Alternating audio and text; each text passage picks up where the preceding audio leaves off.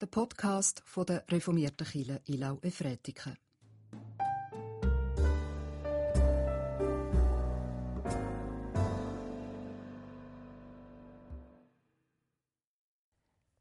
Niemand kennt die Sorgen, die ich gesehen habe, außer Jesus. Wir beten. Jesus Christus, wir versammeln uns miteinander, kommen zu dir, lassen uns bei dir nieder, als viele. Ich habe Angst. Ich mache mir Sorgen. Ich bin einsam. Ich bin verzweifelt. Ich bin dankbar. Ich plane. Ich hoffe und freue mich. Jesus Christus, wir sind viele. Unsere jetzige Situation bringt so viele unterschiedliche Seiten zum Klingen. Verbinde uns durch deinen Geist miteinander, dass wir einander zur Hilfe werden. Dir vertrauen wir. Amen. Liebe Gemeinde, als Kind musste ich eine krasse Entscheidung fällen. Ich hatte einen riesen Respekt vor dem nächsten Schritt. Nein, es war pure Angst. Ich dachte, ich werde sterben, wenn ich das mache. Ich stand immer wieder davor, habe mir alles angeschaut, genau angeschaut und überlegt. Ist es möglich, dass ich das überlebe? Wie hoch wird die Wahrscheinlichkeit sein? Sicher, andere haben es auch überlebt. Aber wer gibt mir die Garantie dafür, dass es auch für mich gilt? Kein Argument konnte mich überzeugen, sprich meine Angst aushebeln. Irgendwann spürte ich so etwas wie einen Schubs in mir. Ich, musste, ich wusste, ich musste diesen Moment beim Schopfe ergreifen, sonst würde dieser Durchlass in der Angst sich wieder verschließen und meine Chance wäre vielleicht für immer vorbei. Ich fasste mir ein Herz und sprang vom Ein-Meter-Brett in die unendliche Tiefe des Schwimmbeckens der Badi. Ich weiß nicht mehr, ob es noch am selben Tag oder beim nächsten Mal im Schwimmbad war und ich sprang vom Drei-Meter-Brett und im Sommer hoffte ich irgendwo ein fünf Meter, ach nee, dann sprang ich vom fünf Meter Brett und ich hoffte immer auf ein zehn Meter Brett zu stoßen. Aber das gab es bei uns nicht. Es gibt diese besonderen Gelegenheiten, von denen es gut ist, sie zu ergreifen. Momente, die einen über sich selbst hinaus wachsen lassen. Und manchmal denkt man dann nachher, dass ich mich das getraut habe oder über eine andere Person, dass sie dafür den Mut hatte, das hätte ich nie für möglich gehalten. Die alten Griechen und damit auch das kulturelle Umfeld vom Neuen Testament wussten um unterschiedliche Zeiten, die normalen und die besonderen, die Neues möglich machen. Da ist die normale Zeit, die chronologische Zeit, sie misst die ablaufende Zeit im Leben eines Menschen. Und die Griechen haben dieser Zeit dem Gott Chronos zugeordnet. Das Besondere an diesem griechischen Gott war, dass er seine Kinder frisst. Brutal, oder? Aber ist es nicht oft so im Leben, unser Druck, unsere Aufgaben als Erwachsene, unsere Angst fressen unsere Lebenszeit und ehe wir uns versehen, ist unsere Lebenszeit uns wie zwischen den Fingern zerronnen. Und wir haben das Gefühl, oder manche haben das Gefühl, für das Wichtige im Leben eigentlich keine Zeit gehabt zu haben. Vielleicht sagen dann die Kinder später, du hattest nie Zeit für mich. Oder vielleicht sagt es der Partner. Oder auch in mir schreit meine heimliche Lebensaufgabe, du hattest nie Zeit für mich. Ich würde sagen, das ist dieser verschlingende Zug, der hier bei den Griechen mit dem kinderfressenden Gott dargestellt wird.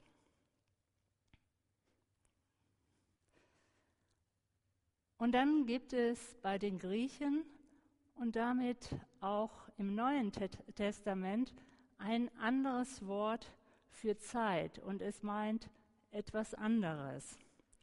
Dieses Wort wurde dann in der Kirche und in der Theologie bis heute immer wieder aufgenommen.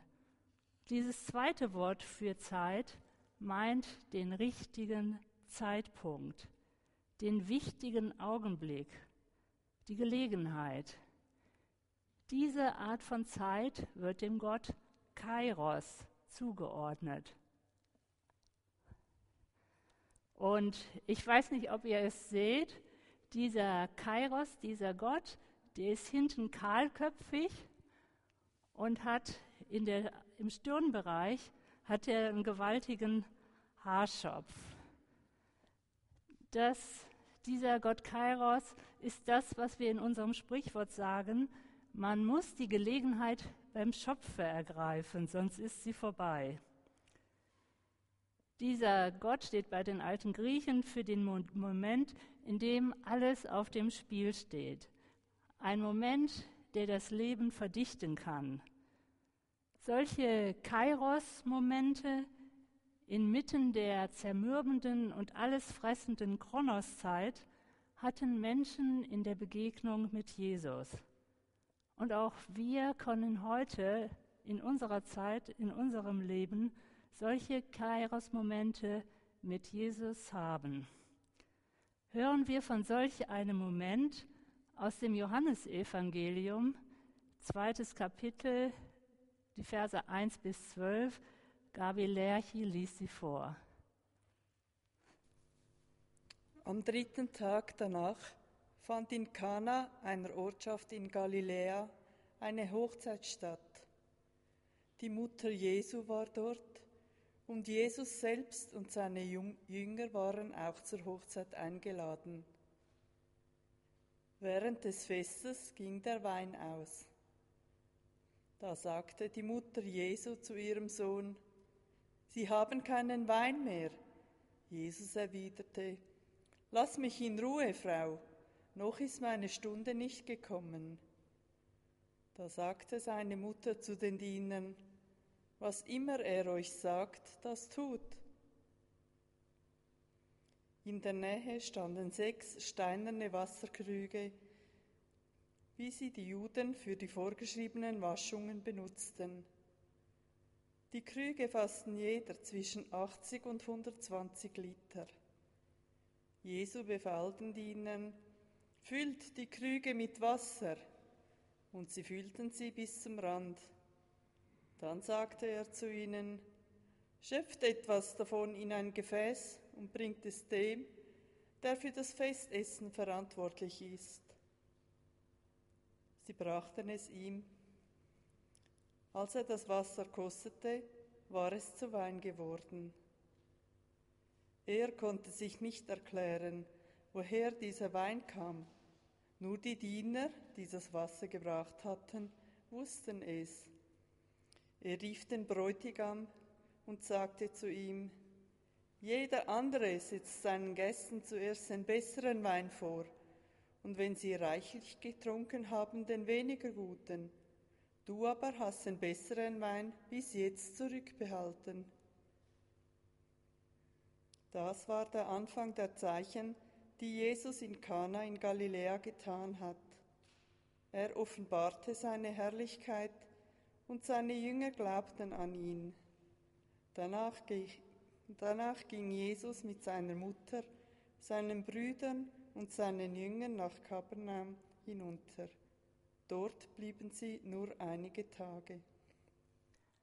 Was für ein besonderer Moment, ein großes Fest, das Fest der Feste.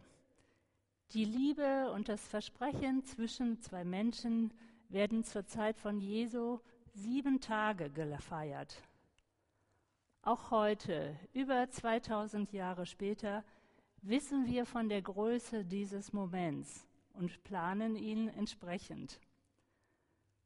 Auch wenn wir in der Regel nicht sieben Tage feiern, soll das entsprechende Fest doch außergewöhnlich sein, glänzend, perfekt vorbereitet, einfach ein großes Freudenfest ohne Unterbruch.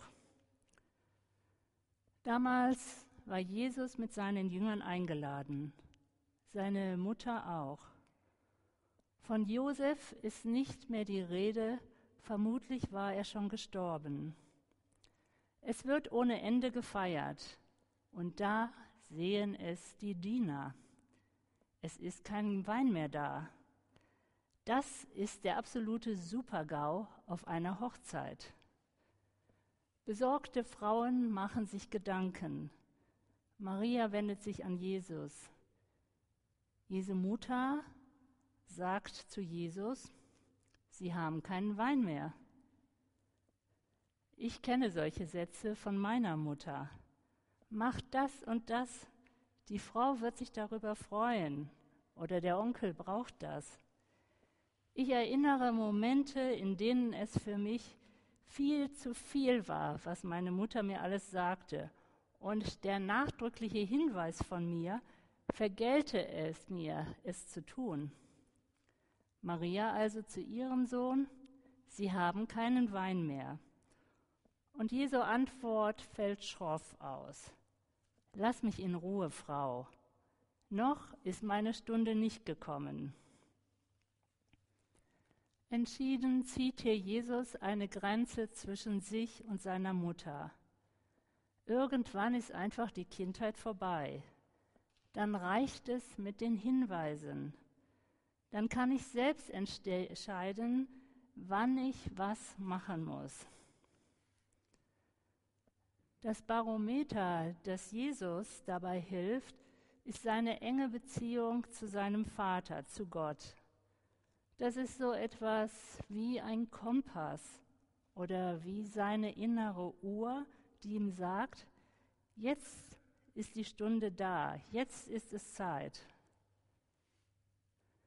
Maria, so sehe ich es heute einmal, Maria kann mit dieser Grenzziehung umgehen.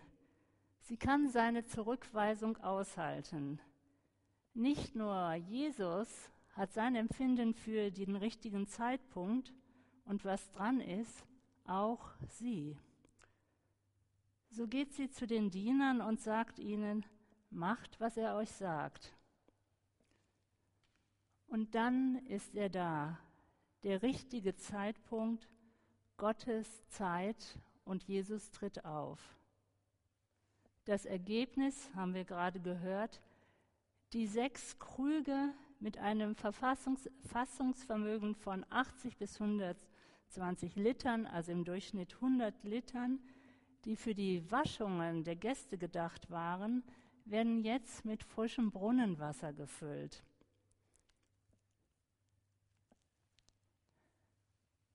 Hier ist einmal einer solcher Tön äh, Krüge zu sehen. Und dann wird dieses, der Inhalt in äh, einem Glas oder Becher dem Küchenmeister gereicht zum Gustieren. Und er ruft völlig überrascht den Bräutigam und mit einem gewissen Vorwurf in der Stimme sagt er, jeder andere gibt seinen Gästen doch zuerst den guten Wein und wenn sie dann betrunken sind, den anderen. Du hast den besseren Wein zurückgehalten. Was soll das? Der Küchenchef versteht nicht. Aber vielleicht der ein oder die andere, der den unglaublichen Vorfall mitbekommt, erinnert sich. Wie aus dem Nebel der Erinnerungen taucht bei dem einen oder anderen vielleicht ein Gedanke an die Schrift auf. Haben das nicht die Propheten vorausgesagt? Bei Jesaja heißt es, Gott wird allen Völkern ein fettes Fest bereiten mit gutem Wein. Und auch Amos weiß oder sagt voraus, wenn Gott seine Menschen aus der Gefangenschaft befreit, dann werden sie Wein trinken und ihre Arbeit wird sich lohnen und sie können feiern. Ja, Gott tat es. Er hat seine Verheißungen erfüllt. Der gute dargereichte Wein ist ein Zeichen dafür, dass Gottes Zeit anfängt. Gott ist mitten unter seinen Menschen. Er ist spürbar da. Ist es das, was wir erwarten? Das Weinwunder auf der Hochzeit zeichnet nach. Gottes messianischen Verheißungen sind groß und dann auch wie heimlich auf einmal in den Alltag eines Hochzeitsfestes gekommen. Bombastisch groß, 600 Liter Wein und doch auch zurückhaltend, leise. Gott in Jesus ist da. Das erste Wunder im Johannesevangelium wird Zeichen genannt. Es ist das erste Zeichen, dass die Kairoszeit mit Gott, also der besondere Moment, die besondere Zeit mit Gott da ist. Jesus zeigte sich, er offenbarte seine Herrlichkeit. Er ist der Messias, nicht mit dröhnendem Stiefel, eher bescheiden. Nicht alle bekommen es mit. Seine Herrlichkeit weckt etwas Neues in einigen. So heißt es von seinen Jüngern, sie glauben an ihn. Und dann ziehen sie weiter. Auch die Mutter und die Brüder kommen mit. Was war jetzt genau der Kairos, der besondere Moment, der ergriffen werden will in der Geschichte? Ich hatte vorhin gesagt, was Kairos bei den Griechen war. Das ist ein enger Moment, eben der beim Schopf ergriffen wird. Und ähnlich ist es auch im Neuen Testament, nur ist es dort nicht ein enger Moment. Entweder kriege ich den Moment oder verpasse ihn.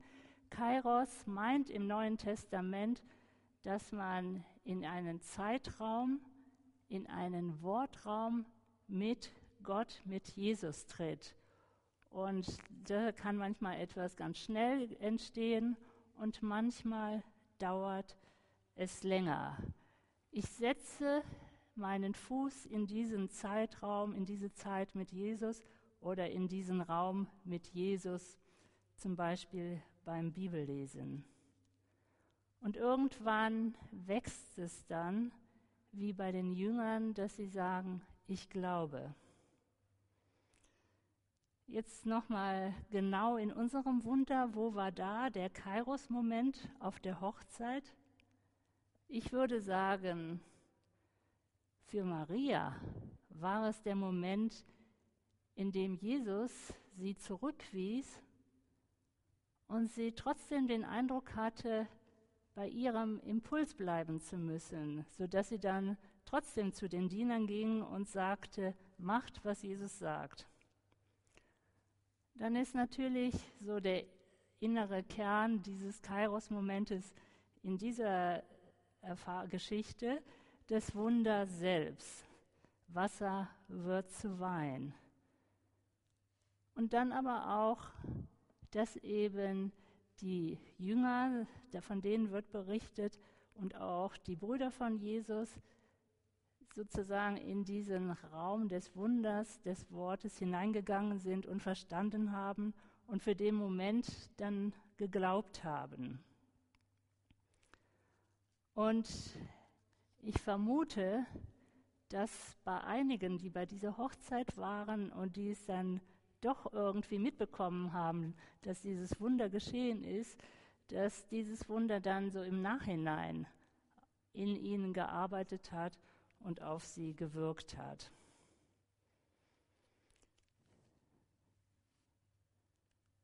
Wie kann dieses Weinwunder uns in diesem neuen Jahr helfen, unterstützen? Ich bin mir hundertprozentig sicher, egal wie viele Schutzmaßnahmen oder was es in diesem Jahr gibt, dass auch in diesem Jahr jeder und jede und auch wir als Kirchgemeinde Kairos-Momente haben werden. Und ich wünsche uns sehr, dass wir sie wahrnehmen können und auch hineingehen können, sie ergreifen können. Deshalb habe ich den Text, den, den Bibeltext, den Gabi vorgelesen hatte, das ist eine Übersetzung von Christiane von Böhn, habe ich am Ausgang liegt der als Bibeltext mit einem Impuls für die kommende Woche. Wer nochmal in die Geschichte mit seinen Kairos-Momenten reingehen möchte, kann das damit gerne machen. Der Text ist auch auf der Homepage zu finden für alle, die jetzt nicht hier sind. Und ja, ich habe Angst. Viele kleine, einzelne und manchmal auch große Ängste. Manchmal ist es so, als wäre ich wie in einer Wüste mit ganz vielen Schlangen. Und dann erlebe ich es, fegt wie der Wind darüber hinweg und eine freundliche Landschaft tut sich vor mir auf mit Wasser, Bäumen, Wegen und manchmal auch einem Glas Wein. Ich wünsche uns in diesem Jahr ein offenes Herz und einen geistgeführten Verstand, dass wir gelassen und offen für Gottes Impulse durch diese Zeit navigieren können. Wir sind hier in der Schweiz trotz alledem verhältnismäßig gut geschützt. Es ist Zeit fürs Danken und auch Weitergeben. Amen. Beerdigt wurde in dieser Woche Hilda Huber. Sie starb im 91. Lebensjahr, kommt aus Illnau und wohnte in den letzten Jahren in Pfäffiken. Wir nahmen Abschied unter dem weisheitlichen Wort, alles hat seine Zeit, geboren werden und sterben, und wünschen der Familie Gottes Segen in ihrer Trauer. Wir beten für uns und für andere. Gott, wir kommen zu dir mit unseren Bitten. Hilf uns, diese Zeit jetzt zu nutzen und mit Wichtigem zu füllen, vielleicht auch mit dem, was immer wieder untergegangen ist.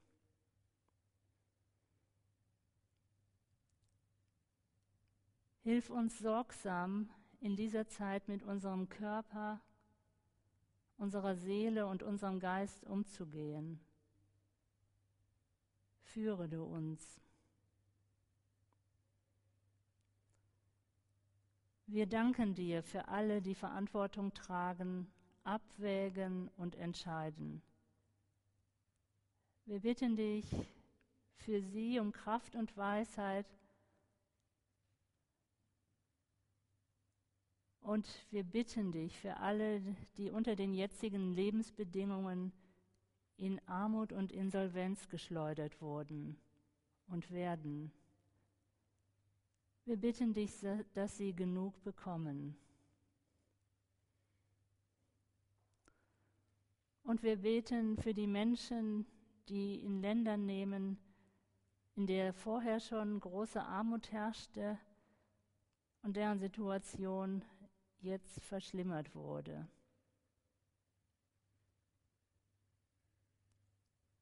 Und gemeinsam beten wir, unser Vater im Himmel, geheiligt werde dein Name, dein Reich komme, dein Wille geschehe, wie im Himmel, so auf Erden. Unser tägliches Brot gib uns heute und vergib uns unsere Schuld, wie auch wir vergeben unseren Schuldigern. Und führe uns nicht in Versuchung, sondern erlöse uns von den Bösen. Denn dein ist das Reich und die Kraft und die Herrlichkeit in Ewigkeit. Amen. Gott segne dich und behüte dich. Gott lasse sein Angesicht über dir leuchten und sei dir gnädig. Gott erhebe sein Angesicht auf dich und schenke dir seinen Geist. Amen. Einen gesegneten Sonntag.